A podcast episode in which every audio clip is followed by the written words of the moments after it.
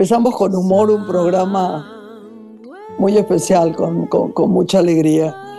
Hay un, hay un personaje que dijo una frase que a mí me hizo mucha gracia, él también la dijo con gracia, dijo, las mujeres no se enamoran de los hombres hermosos, se enamoran de los hombres que tuvieron mujeres hermosas. y ese era Milán Kundera, que se nos fue, que lo dijo simplemente con gracia y que me hubiera gustado mucho releerlo estos días, a pesar de que estaba trabajando en otra cosa, pero me imagino que Lore también habrá sentido la muerte de, de Milan Kundera, ¿verdad? A los 94 años, vivió bien. And the dreams that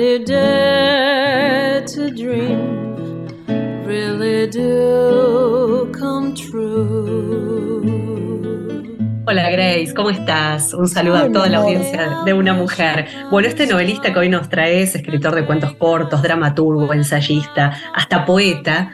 Ha tenido obras este, muy paradigmáticas como ha sido la recordada La insoportable levedad del ser, también La broma, hemos leído El festín de la insignificancia y, retomo tu, observación porque así como su pasado chico lo ha perseguido con, con alguna polémica, como si fuera el personaje de alguna de sus propias novelas, su nombre a la vez escuchó en varias ocasiones propuesto para el premio Nobel. Una figura muy polémica, este, muy interesante también, ¿no? Por, tu, por todo su hacer, que hoy, bueno, tenemos el gusto de, de recordar y como bien decís, ha vivido intensamente, ha vivido bien, ha escrito mucho y ha sido muy nombrado en el ámbito de la literatura. Así que con él empezamos el programa del día de hoy, que seguramente nos invitará a hacer una breve presentación musical para recibir a nuestra invitada. Por supuesto, y después volvemos. Y la presentamos. Graciela Borges es una mujer. Hoy es un día realmente especial, ¿no? Viste que a veces yo digo, tenemos que hacer declaraciones valientes, ¿no? La declaración valiente es la alegría profunda que tengo de tener a alguien que ni siquiera ella sabe la dimensión que es para mí, porque pertenece a una de esas familias que a través del tiempo, desde muy, muy chica, he conocido, he admirado y amado y pasó algo muy, muy especial. Ella nació, creció, yo no la puedo nombrar porque siempre usted, mi querida Loreno, las nombra, ¿no? Creció, la seguí viendo, vi su familia. Y hubo un día, un día en la vida de uno, viste que es como dice Susana Rinaldi, ¿no? Em, no estar de acuerdo es el gran hecho de inteligencia que uno tiene, ¿no? Disentir es el más agudo eh, ejercicio de la inteligencia. Y no sé qué pasó y eh, para ella no, estuvo todo bien, me dijo, porque lo que se queda dentro se pudre, ella lo que me dijo, me dijo, y yo le contesté, pero dentro de un hecho de amor, ¿eh? ¿no? Pero qué curioso que es en mí, sentí que en un momento dado la perdía. Mira qué cosa, ¿no? Y me, me dio, las chicas que están acá saben que es verdad, se enseña, y me agarró como una suerte de melancolía y, y, siempre pensaba, la, tengo que llamar y decirle todo lo que es para mí, ¿no? Después yo voy a conversar con ella acerca de esta familia maravillosa. Y después fue creciendo, se casó, tuvo un hijito divino y yo la vi creciendo, libre, abriéndose y de pronto apareció otra de las cosas que más me conmueven en la vida, que es la lectura y la poesía. Y entonces ya mi melancolía era un estallido de amor, tratando de, de decirle, quiero estar cerca tuyo, estoy tan orgullosa de vos. Y bueno, y la vida nos encontró. La vida hace poco haciendo teatro es una actriz divina, de esas que todo lo que hace le, crees, ¿viste? Que es tan difícil ella es un, un from como dicen los americanos. Y bueno, y la, y la volví a encontrar y ahora la tengo y tengo una alegría tan grande porque esta es una familia, vuelvo a decir, que ha estado siempre en mi vida y que me ha sido generosa y, y me ha hecho muy feliz. Así que después de este largo comentario, te dejo que la nombre Lore de mi corazón. Para solo agregar que como actriz ha brillado en cine, en teatro, en televisión, que ha elegido trabajar en, en proyectos con propósito que ha comenzado su carrera en la Argentina habiendo estudiado teatro en el Actor Studio de Los Ángeles y que la literatura la constituye como hoy la poesía que abrace, que formará parte de este programa de hoy con su visita. Julieta Ortega, muy bienvenida a Una Mujer en Radio Nacional. ¿Cómo estás? Muchas gracias, muy bien, feliz de estar con Graciela finalmente acá eh, conectadas. Estamos conectadas siempre, vivimos conectadas, nos hablamos, nos, este, nos hablamos a través de redes sociales, a través de, de su hijo, este, a través de amigos que la quiere tanto, que la quiere tanto. Sí, yo también a él. Amigos desde los 90 somos con Juancito. Sí. Y el otro día nos cruzamos por el barrio. Sí, pero vos sabés que yo tengo que eh, volver al tema de Lorena yo no sé si, si Julietita te conocía, Lorena es... No, no nos conocíamos, me parece, Lorena. Es mi sobrina y es una genia, una genia. La verdad que yo adoro hacer el programa con ella, con Chiquito, con el Pato ahora, Schultz, que estamos tan contentos también. Eh, un día estábamos en una comida, ¿no? En el Luis, mira, me acuerdo todavía, emblemático lugar donde íbamos a la salida de los teatros. Y era el cumpleaños de mi hijo. Yo la abracé y, ella dijo una frase como, y tu mamá, que podría haber sido mi mamá. Y entonces Juan Cruz dijo, dijo, lo cuento porque se lo he contado a sus padres y se mueren de risa, pero ¿por qué? Porque tu mamá estuvo de novia con mi papá. Y, la verdad, la verdad. Pero ¿cómo Juan no lo sabía si yo lo sabía esta historia? ¿no? Eso es lo que no entiendo, Graciela. Vos sabés que era increíble, porque él me dijo, pero digo, mira, fue hace miles de años y él fue corto, fue lindo, fue amoroso, era esas cosas medias infantiles, ¿viste? Antes de aparecer noviazgos y más intensos. No, pero Juan siempre pensaba, eran íntimos, eran íntimos.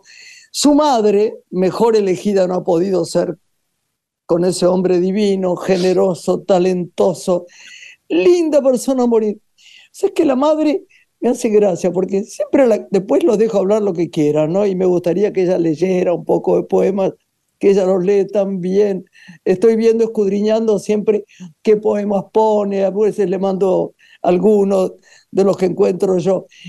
Su madre es como, yo me acuerdo siempre, no sé por qué la, la, comparo, como Grace Kelly. Yo una vez ah. conocí, colada como estábamos, porque siempre estuvimos colados con el Chueco Fangio, a ir a, yo creo que te lo conté que vos lo sabés, eh, Lorena, a ir al palacio porque lo habían invitado al Chueco a una comida y yo eh, nos dijo, bueno, me voy chicos en Monte Carlo y no quieren venir. No, dijo Juan Manuel, que era súper prudente. Yo quiero, yo quiero. Bueno, y ahí vi a Grace Kelly, ¿no? La madre de Evangelina, su madre, es una de esas mujeres con estilo y con un refinamiento. Viste que hay gente que tiene el arte de hacerte sentir bien, ¿no? Cómo mira, cómo te habla, cómo te abraza, cómo te dice, pero Graciela, es lo que uno quisiera hacer. Entonces, esa familia para mí, con el lejano recuerdo, mira, los recuerdos eran de tirar eh, hielos en un restaurante uno a otro y de que nos echaran eh, Palito y a mí. No, son recuerdos infantiles. Pero cuando fuimos a Londres y él me contó, ya estaba por casarse, yo le dije, qué alegría más grande, porque la verdad que ella es una diosa y que después nacieron los chicos su hermano más grande vino al country conmigo en una época que vivía en, Tortuga. era chico, Martín. Era chico y me ayudaba. Yo estaba tan orgulloso, era como un hijito, ¿no? Y después vieron nosotros, ustedes saben cómo es para mí Luis Ortega, que es, me pongo de pie porque para mi gusto y el de Fabio también debe ser, debe ser uno de los mejores directores del mundo, de verdad sí. Yo vi Caja Negra y no sé, fue para mí un, deslumbre y quise trabajar con él y por suerte lo, lo tuve. Así que hablando de todo esto y explicando por qué mi sensibilidad se emociona con esta morocha preciosa que está acá, cada vez más sexy, te la dejo a vos, Lore. Para comenzar a explorar el, recorrido que tuvo Julieta con, el arte, me gustaría conocer y que compartiera con, nuestra audiencia de una mujer qué herramientas se desplegaban en, en, su infancia para ella y sus hermanos que invitaron a cada uno a elegir los caminos que tomó ¿no? en, en el mundo del arte en el cine, el caso de su hermano, Julieta con la actuación, más allá de la música que entiendo que habitaba el hogar, cómo se desplegaron esos recursos, esos dispositivos que te invitaron a, elegir ser actriz.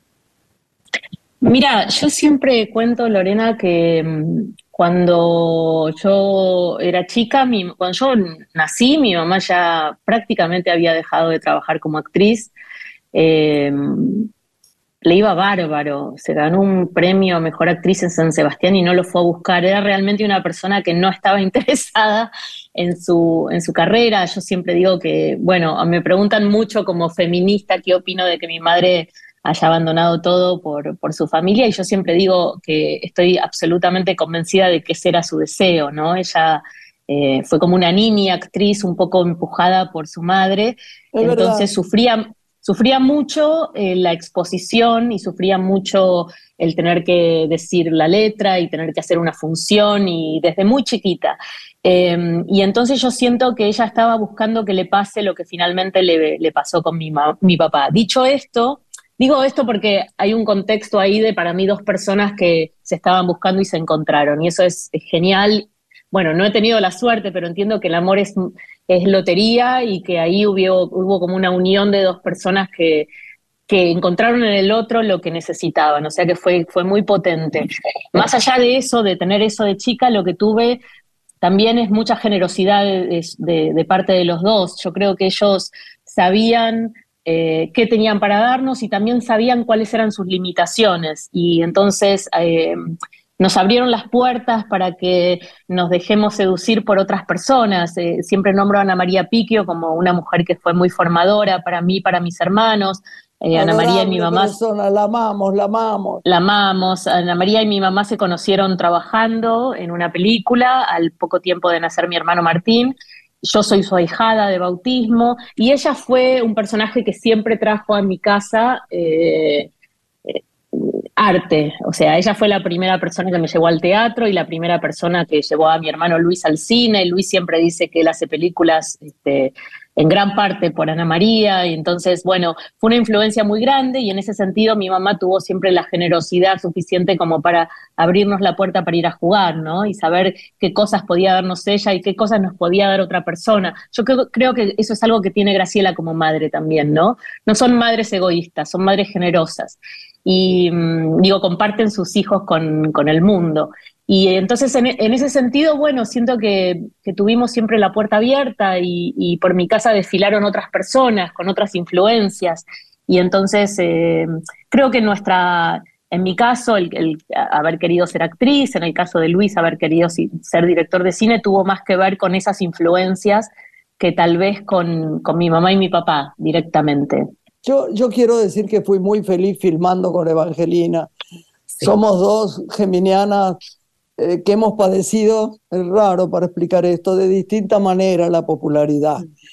Y creo que somos mucho más parecidas que lo que, lo que en realidad parece. Yo me acuerdo la frase de Bebán que dice, cuando paso desapercibida doy gracias a Dios. Hay algo en mí que también cuando va a un sitio eh, lo sufro. Digo, ay, me van a nombrar tal. Y, no es porque no sea agradecida. Y trabajé con ella. Pocas veces yo le mandé, después no lo supo poner, no lo vio, una cosa rara. La tengo todo el tiempo a, e, a, Evangelina y a Palito en mi show están ahí presentes, por eso quería que fuera. Me lo dijiste, Graciela. Es una cosa impresionante. Están ahí, la gente aplaude. Y está la escena de Monoblock, de Luisito Ortega, en la que trabajamos juntos Y es deslumbrante el trabajo de ella, pero deslumbrante, cómo mira, cómo siente. Ella hubiera podido ser una gran, gran actriz, que debe serlo, porque el otro día le decía a Carolina Falcho, y yo, quién sabe, me dice, después de tantos años, si podría volver a ser actriz. Le digo, eso es como la bicicleta, no se olvida. Sí, tal cual. Es la verdad. Pero ella es extraordinaria y fue una compañera divina, divina, divina. Así que bueno, me callo. Eh, están hablando ustedes. No, me preguntaba en este recorrido, Julieta, cómo te encuentra la oportunidad de formarte afuera y después decidir si volver y aplicar todos esos conocimientos teatrales, ¿no? E, en nuestro país. No, bueno, lo que pasa es que yo estaba viviendo afuera, porque nosotros nos fuimos, este, mis hermanos y yo nos fuimos con mis papás cuando tenía, yo tenía 13 cuando me voy a Estados Unidos. Entonces, se interrumpió esa estadía afuera porque a mí me llamó un productor argentino, Raúl Lecouna, para ofrecerme un personaje en una novela que yo había visto y yo era adolescente y para mí era como un sueño. O sea, sí iba a ser la segunda parte de una novela que yo había visto y entonces yo estaba viviendo en Miami y les rogué que me dejaran venir a Argentina, ellos estaban todos allá, que me dejaran hacer un, como una interrupción este, y, venir a Argentina a, hacer un año de, esta tira diaria. Me dejaron con la condición de que yo terminara ese año de trabajo y, volviera a estudiar y yo dije que sí, o sea que no me quedó otra. Eh, yo estuve un año, que nunca me acuerdo si fue en el 89 o en el 90, creo que fue en el 89, en Buenos Aires, pero yo ya estaba en Estados Unidos, o sea que no es que me fui a Estados Unidos a trabajar, yo estaba viviendo en Estados Unidos y en ese momento eh, me acuerdo que estaba de novia con mi primer novio y como toda chica de 17 años pensé que con ese me casaba y me acuerdo que un día le dije a mi papá, bueno, no sé si me voy a ir a estudiar porque yo creo que me quiero casar y me dijo, vos te vas a ir a estudiar, te vas a ir a estudiar o te vas a ir a estudiar, no hay opción. Em, y, bueno, entonces yo sabía que esto era una cosa que yo ya había prometido y lo tenía que hacer. Me vine a Argentina, hice un año de esta, menos de un año, creo que duré ocho meses y le dije al productor que me quería ir antes y me volví. Sentía, había empezado a trabajar sin ningún tipo de formación y sentía que quería pintar con colores que no tenía, ¿viste? Lo padecí un poco. Una vez que se terminó como la, curiosidad y, la fascinación y qué sé yo, me empecé como a, aburrir porque sentí que, que no tenía ningún tipo de preparación para hacer lo que estaba haciendo. Eran otras épocas también, ¿no? Ahora se le da mucha importancia al, al ser famosa o ser famoso por sí mismo y en esa época yo creo que no se me pasaba por la cabeza. Eh, quedarme trabajando sin, sin formación. Entonces, bueno, me fui a Estados Unidos y me fui a Los Ángeles, porque las opciones eran Los Ángeles o New York, que era donde estaba el Instituto de Lee Strasberg. Entonces, eh, Ana Strasberg, que mi papá cuando cumplí 15 años me llevó a conocerla, me dijo, cuando termines tu colegio secundario, llámame. Y la llamé volví de Argentina y la llamé. Y Ana me dijo, bueno, yo tengo escuela en New York y en Los Ángeles. En New York van los actores a la las personas a convertirse en, en, actores y a Los Ángeles van a convertirse en estrellas. O sea que yo te recomendaría New York, pero siendo una chica sola, me parece que en Los Ángeles vas a estar un poquito más protegida. New York es una ciudad difícil para, para una chica sola de 20 años. Así que ahí me fui por consejo de ella a Los Ángeles y me quedé tres años Creo que hubiera tenido la misma formación acá. La verdad que había también muchos en ese momento grandes maestros eh, que, usaban, aplicaban la misma técnica, que era la técnica de Stanislavski, la técnica de Strasberg. Pero eh, bueno, se dio así porque era el país en donde yo estaba viviendo en ese momento. Así que me quedé ahí tres años. Me volví loca con Los Ángeles y me volví loca con el estudio, ¿viste? Me, como que se me abrió todo un mundo. Y también empecé a leer mucho, no había internet en esa época, entonces era maravilloso porque una chica en una ciudad sola, sin ningún tipo de, no tenía familia ni amigos, y leí como una loca, porque era lo único que podía hacer, la verdad, si no tenía, no tenía con quién hablar. Así que fue genial, para mí esos fueron años muy formadores. Y es impresionante además tu crecimiento en cuanto, crecimiento es una palabra pobre en el fondo, tu, tu, tu espiritualidad de obtener en la, en la, en la lectura en los últimos tiempos veo que pones muchos poemas, hay muchas autoras nuevas que la gente no descubre. El otro día hablaba con Gonzalo Unamuno y me decía, qué genial eh, Ortega, que busca tanto. Le digo, vos viste lo que es esa chica. Ella pone y lee unas novelas, unos poemas tan maravillosos y, y, son sorprendentes porque yo a veces los he repetido acá. Yo te contaba a vos, Lorena, Así que yo, yo, a mí me encantaría que nos regalara, si ella tiene ganas, es un pedido especial que le haremos, eh, algún poema, que quisiera leernos algún poema, lo hace tan bien. Sí, obvio. Es, además una cosa que quiero hacer con ella. El otro día le dije, podríamos ir a visitar Vamos a, juntarnos a, leer. y, hacerles un Y juntarnos a leer. Claro, y ponernos a leer. Como los niños. Pero aparte, podríamos hacer juntas una, una, cosa para... Me encantaría. Nosotras compartimos dos amores, eh, la poesía y Mar del Plata. O sea que no descarto que si, el verano que viene nos encuentra en Mar del Plata, podríamos ir ahí a, Villa Victoria a hacer este. Podríamos hacer, ¿sabéis qué? Podríamos hacer un show. Acá la tengo justo a Soli, que hizo la maravilla de, la, de todas las películas donde está tu padre y tu madre.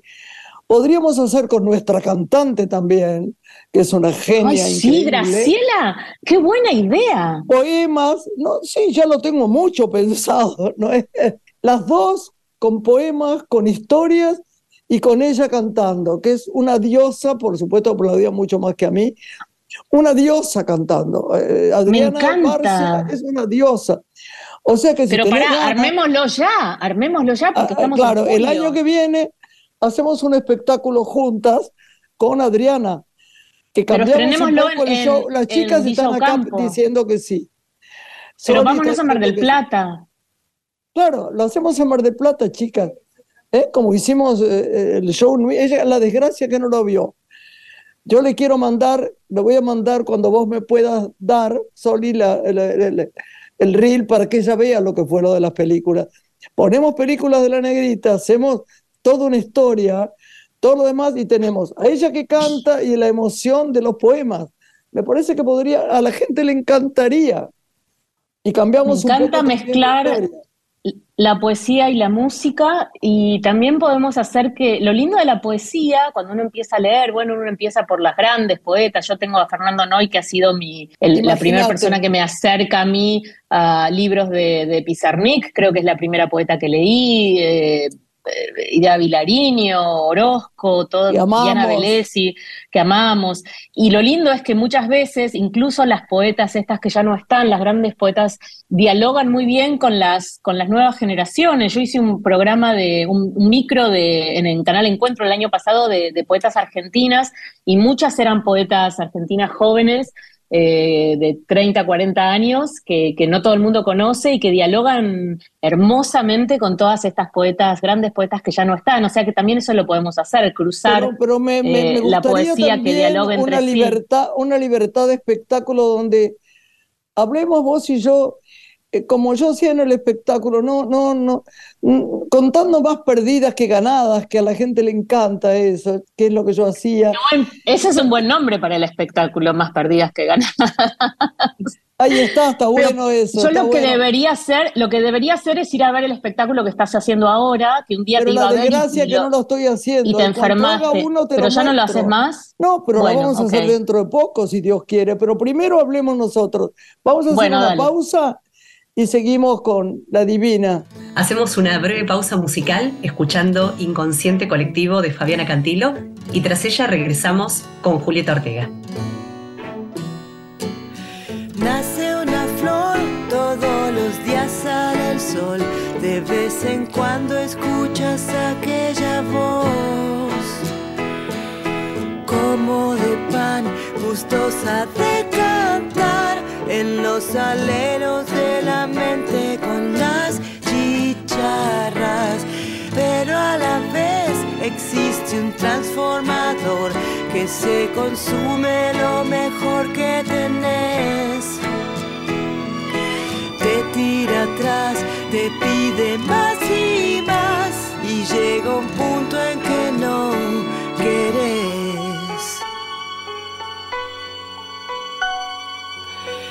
Mamá, la libertad siempre la llevarás dentro del corazón. Te pueden corromper, te puedes olvidar, pero ella siempre está.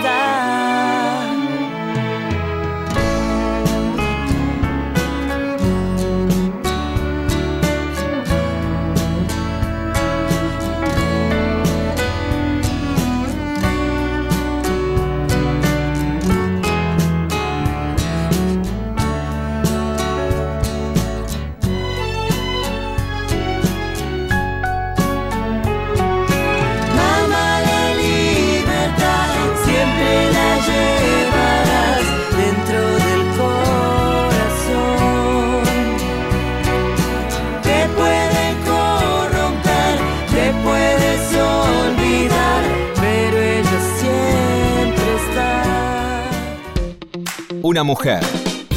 Con Graciela Borges. En la radio pública. Estás escuchando Una mujer. Con Graciela Borges.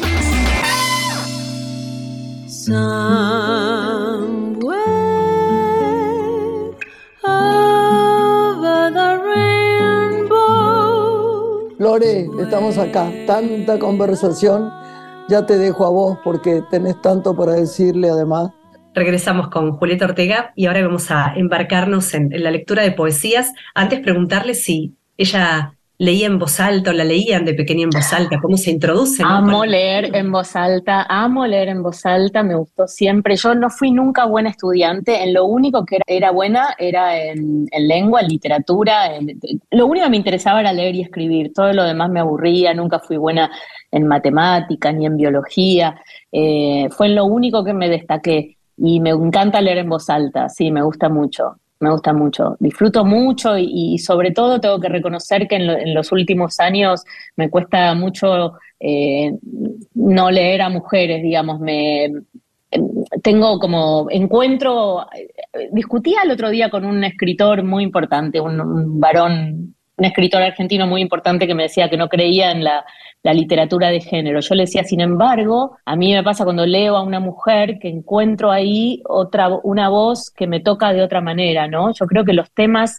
sí son distintos. Después los grandes temas universales son los mismos, el amor, la muerte, estamos todos atravesados por las mismas cosas, mujeres y hombres. Sin embargo, hay algo de la voz femenina que a mí me conmueve de otra manera. O sea que mm, Sé que, este país nos ha dado grandes poetas hombres, sin embargo, yo soy una fanática de, la poesía escrita por mujeres, sobre todo. Y también tenemos que pensar en las uruguayas. ¿eh? Las uruguayas son. Bueno, lo que pasa es que yo, la verdad que mi poeta favorita es, Idea Vilariño. Y esta es la, edición uruguaya de, y la tuya también. Yo Entonces, tengo ese, libro y tengo otro que te voy a regalar en cuanto te, ven, te vea, te voy a regalar uno extraordinario que tengo. Que no Una es. historia de su vida enorme. Creo que lo tengo. Es este que está ella en la. En la es, este para. Porque ahora quiero saber. Ay, qué este. Este programa la gente debería verlo, porque en realidad. ¿Es esto? Este también y otro que tengo. Ah, otro no tengo. Otro hecho por un autor. sí, señor, sí, sí. Ok. Ah, bueno, no, no. una biografía de ella. Sí, alguna eh, biografía. No la tengo, ok. Me gustaría que, que, nos leyera algo, ¿no es cierto, Lore? Sí, te voy a leer, sí, sí, les voy a leer, eh, siempre la leo a ella porque la amo, voy a leerte dos o tres poemas muy cortitos que le dedicó a, Juan Carlos Sonetti. Todos los poemas de amor de ella a Juan Carlos Sonetti a mí me, me enloquecen, me enloquecen. Puedo ver su. Yo, hablo de eso y pongo, pongo siempre el retrato de él y, estamos ahí contando la historia de cuando fue a verlo. Lo hacemos muy bien, tenemos muchas ganas. Qué bueno que lo lea, mi amor. A ver. Bueno, ahí va. ¿Dónde se llama este? Voy a leer eh, tres o cuatro seguidos, que me parece que entre ellos, entre ellos dialogan muy bien. ¿Dónde el sueño cumplido? ¿Y dónde el loco amor? Que todos o que algunos, siempre, tras la serena máscara, pedimos de rodillas. Entre tus brazos, entre mis brazos, entre las blandas sábanas, entre la noche, tiernos, solos, feroces, entre la sombra, entre las horas, entre un antes y un después. Hombre, conciencia, cuerpo, gesto, mirada, voz, torre, tierra, cadena, y abrigo, abrazo, mano, y precio, y premio, y marca. En la dicha es la dicha, colmada, interminable, sucediendo sin prisa, con fervor, sin memoria, sin nada más, sin trabas, irrenunciable, absorta, es la dicha y es una la de los dos. Y es grave y es finita y es sin límites, total, eterna, mientras dura. Ay, qué preciosidad. Y los últimos dos. Adiós.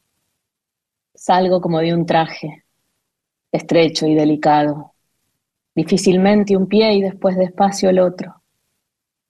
Salgo como debajo, un derrumbe arrastrándome sorda el dolor, desecha la piel y sin ayuda. Salgo penosamente al fin de ese pasado, de ese arduo aprendizaje, de esa agónica vida. Quiero hacer que te olvides de tu nombre. En mi cuarto, en mis abrazos, quiero amarte. Quiero romper al fin, vencer tu piel y meterme en tu sangre para siempre. Quiero que hagamos uno, ser tú mismo, enseñarte una última caricia, envolverte, cegarte, obedecerte. Quiero hacerte gemir, quiero quebrarte, deshacerte de ti, anonadarte, que no sepas, no seas, que te entregues, que te olvides, que acabes, que te mueras. Qué maravilla. Ay, mi amor, ay, ay. Qué maravilla. Ah, estás lejos qué poeta sur, allí no son las cuatro, ¿te acordás? Sí, sí. Estás lejos y al sur, allí no son las cuatro. Recostado en la mesa de café de tu cuarto, tirado en una cama, la tuya o la de alguien que quisiera borrar, estoy pensando en ti, no en quienes buscan a tu lado lo mismo que yo quiero. Yo creo que deberíamos hacer un espectáculo, de verdad, ¿eh? De verdad. Y además hay que decirlo, cosa que la gente, yo lo explico cada vez que venimos el show, la poesía no se hizo para ser recitada, la poesía se hizo para ser leída. No importa que sepas hasta la última palabra, tiene que ser leída. Eso decía Alfredo, Alfredo Alcón, y es realmente así. Está hecha para ser leída. Qué bueno, qué bueno hacer un, un show de esto. No, no. Hay, vos sabés que en Spotify, para los que quieran escucharla, hay un, están casi todos los poemas, los grandes poemas de idea están, eh, están leídos por ella. Eh, yo sentía, la escuchaba y sentía que era como un lamento, como si fuera una especie de mantra, ¿no? Su decir. Ella tenía esto todo el tiempo, ¿no? No, no hacía grandes, no era grandilocuente cuando leía tenía una cosa como de rezo que a mí me volvía loca, me parecía hermoso, hermoso, hermoso. Em, yo, estuve además en su casa y la... no, ¿la conociste? Sí, ella para yo no sabía. ¿Eh? No sabía que la conocías. Claro, sí, sí, yo siempre cuento la historia de, de su vieja máquina de escribir en su departamento de Montevideo. Y, y la suerte de Elena Goñi que ese día se quedó a dormir yo no, podía creer en la casa de, de Idea. Era tan, tan divina, tan especial, tan especial. No, y aparte una mujer, más allá de su, de su amor por, por Onetti, una mujer fuerte políticamente, bueno, era una militante y era una mujer sí, señor. Porque todo esto a mí me gusta, tiene una cosa muy femenina su, poesía y, es, como una perdida del, amor, ¿no? Está como perdida en esta relación que, que no la lleva a ningún lado, a ningún lado de, demasiada satisfacción y tiene una cosa muy femenina que es la espera, ¿no? Todos sus poemas dedicados a Onetti para mí están cruzados por la espera, que es algo muy femenino, por la espera del que no viene, ¿no? ¿Dónde estás? ¿Dónde estás? ando por la casa, cerrando las ventanas, diciéndote ah, querido. Todo el tiempo se pregunta dónde estás, ¿no? Corrijo 20 páginas, traduzco no sé qué, ¿dónde estás? ¿Dónde estás? Y sin embargo, era una, no era una mujer eh, común y corriente, ni una mujer que no tenga nada que hacer. Era una mujer eh, activa por donde se la mire, brillante, lúcida, pero perdida en esta relación como nos perdemos las mujeres a veces. Y además, exactamente, le destinadas al fracaso. Te rompió el corazón. Ella dice en una, en una, yo vi todas sus entrevistas en YouTube, que seguramente vos también las viste, y en una le preguntan por Onetti, ella ya medio harta de, la pregunta, dice, yo no sé quién fue Onetti, a mí no me pregunten por Onetti porque yo no lo conocí, eh, como esta especie de hombre, bueno, de hecho tiene un poema que dice, no sé si fueron eh, cuatro o cinco noches o siete noches, como que no fueron pero hubieran, pero solo de esas cuatro o cinco podía haberse vivido como de un gran amor toda una vida, ¿no? Sí, sí, sí, sí, Bueno, ahí estamos juntos en eso. Lore, te hemos dejado hablar poquísimo. Me encanta escucharlas. No, me, preguntaba al escuchar la Julieta si, si la lectura de la poesía la, ha invitado a, sentirse convocada a escribir también poesía. ¿O solamente.? No me, animo, no me animo, escribo en general. Yo escribí, de hecho, tengo escrito un cuento que publicó la editorial Orsay que se llama Un año con Amanda, que es un cuento infantil. Eso es todo lo que me animé a escribir. Eh, también animé a escribir poesía, escribí cosas cortas, pero siempre, como, como leo tanto, eh, siempre me parece que no está a la altura de nada de lo que leo. Y sí soy muy fanática de otras, otras chicas jóvenes, incluso muchísimos más jóvenes que yo, que no soy tan joven, eh, escriben oh. poesía. No es que solamente admiro a las a las grandes poetas, ¿no? Que ya no están, sino que también admiro a muchas chicas jóvenes, eh, que viven en distintas partes del país y me mandan sus, sus libros y, me parecen maravillosos. En algún momento pensé en meterme en un taller, porque, ¿por qué no? Tal vez lo que me falta es eso, ¿viste? Alguien que me guíe. Pero no, no sueño con escribir.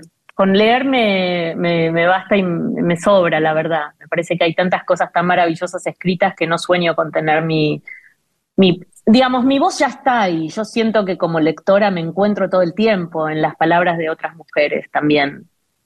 Y, así como mencionabas la, voz de las mujeres en la poesía, claramente en la narrativa argentina, ¿no? La mujer ha logrado un, lugar destacado. ¿Hay algún otro género de la literatura que te convoque, además de la poesía, que te guste leer? Eh, y yo leo mucho no ficción, la verdad. Leo más no ficción que ficción. Leo ensayos, diarios, eh, ese es otro formato que me encanta. Bueno, eh, Idea tiene su, su, diario, que es, lo, sí, es el que le mostré a Diario de Juventud. Eh, Pizarnik tiene su diario, que incluso me gusta más que su libro de poemas. Ese es otro formato que me gusta mucho. A mí me gusta la literatura del yo, en primera persona, que muchos la, la critican, y yo insisto en que todo es en primera persona. Aunque uno diga, aunque empiece en tercera el cuento, ¿no? Aunque uno diga un día una chica, estoy hablando de mí, si uno no habla de una, ¿de, quién va a hablar? verdad, ¿Qué otra cosa puedes hablar si no es de vos mismo? Y proyectos artísticos, Julieta, que más allá de la literatura te, convoquen a, desplegar. Antes, cuando te presentábamos, decíamos que tus elecciones siempre eh, invitan a pensar que elegís proyectos con propósito, ¿no? en, el impacto que tal vez pueden tener hasta en el espectador. ¿Qué te convoca hoy, más allá de la lectura, de la poesía o la ganas de hacer un espectáculo de pronto con Graciela sobre este género? Eh, me convoca la conversación porque es algo que me encanta y lo hice como conductora, siempre como en, canales de cable o cosas así. Estoy pensando en un podcast, que es, un, es algo que yo consumo mucho también. Eh, me, convocan las personas conversando. Eh, la tele de aire no permite eso porque el tiempo es tirano, porque la publicidad de la pomada para, ¿entendés? Como que está todo el tiempo viciado de, un montón de cosas y creo que hoy, tanto en YouTube como en Spotify, uno puede encontrar, encontrarse con gente conversando de temas que a uno lo atraviesan y eso es genial. Em, estoy preparando con, cuatro amigas un podcast sobre temas que nos atraviesan a las cuatro y a un montón de mujeres más seguramente. Y eh, conduje hace un mes un programa que todavía no salió al aire en Canal A, que son conversaciones con personas que yo admiro. Eh, no sé, está Dolina hablando del amor y Juan Sclar hablando del deseo, Iván Noble hablando del padre, Luis Ortega hablando de cine y Pilar Gamboa hablando de teatro y... Qué linda, qué buena idea. Sí, Sí, Ana Frankel hablando de la danza. ¿Sabes lo que me gustaría que, que, veas? Yo nunca lo recomiendo y me olvido a veces de decirlo. Eh, eh, hay un canal inglés que se llama Film and Arts. Sí, lo conozco, claro. Está todo el tema mi, de mi filmografía, pero aparte, alguna parte, hay unas conversaciones bien lindas. Me gustaría que lo veas.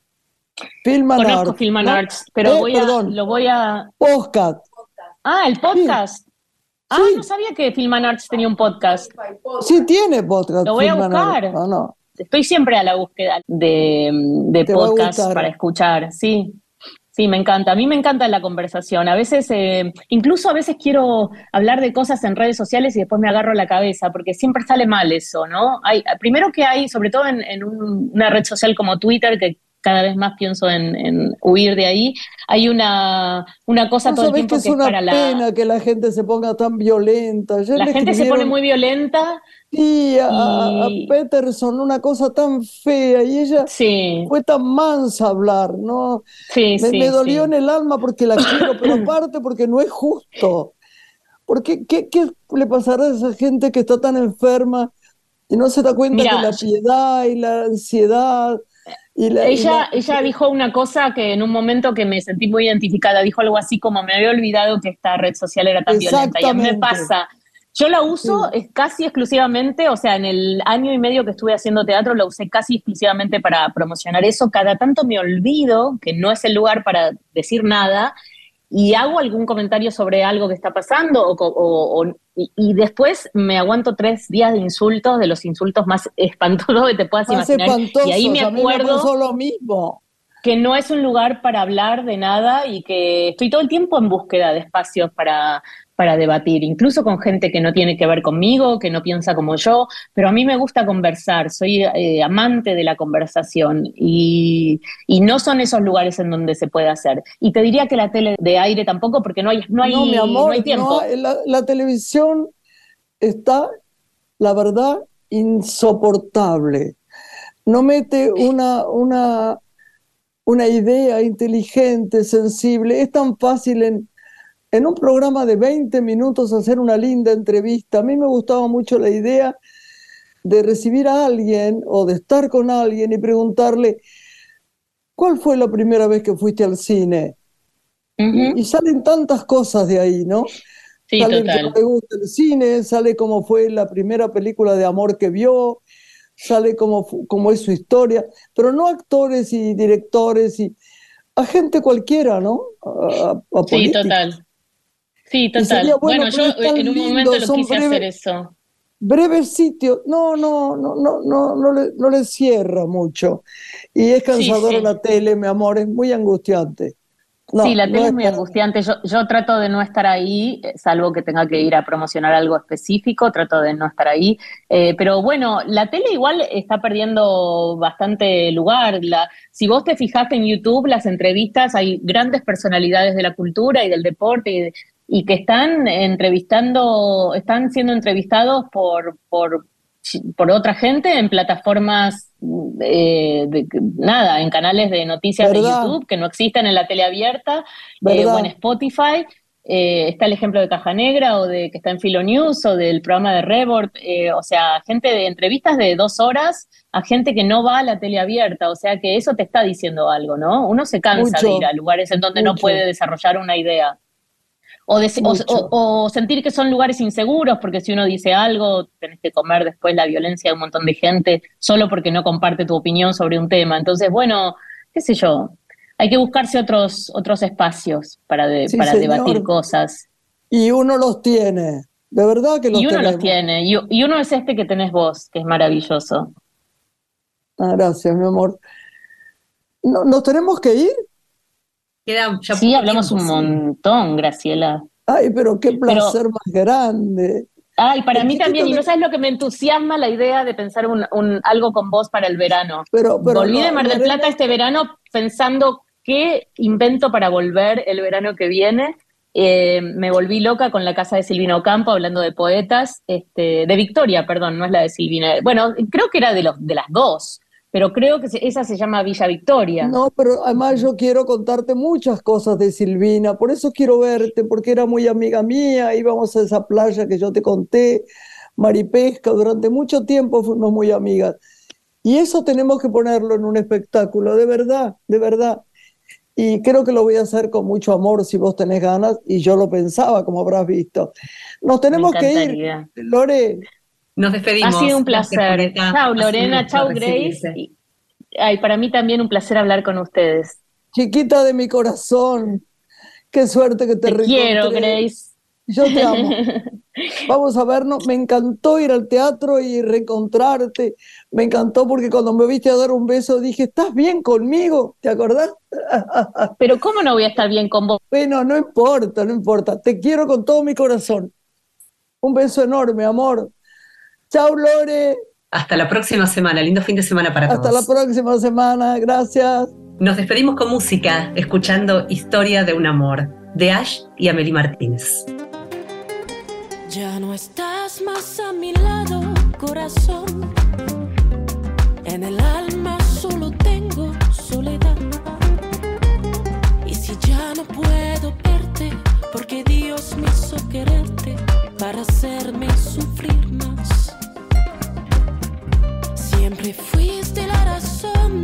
existir, adorarte.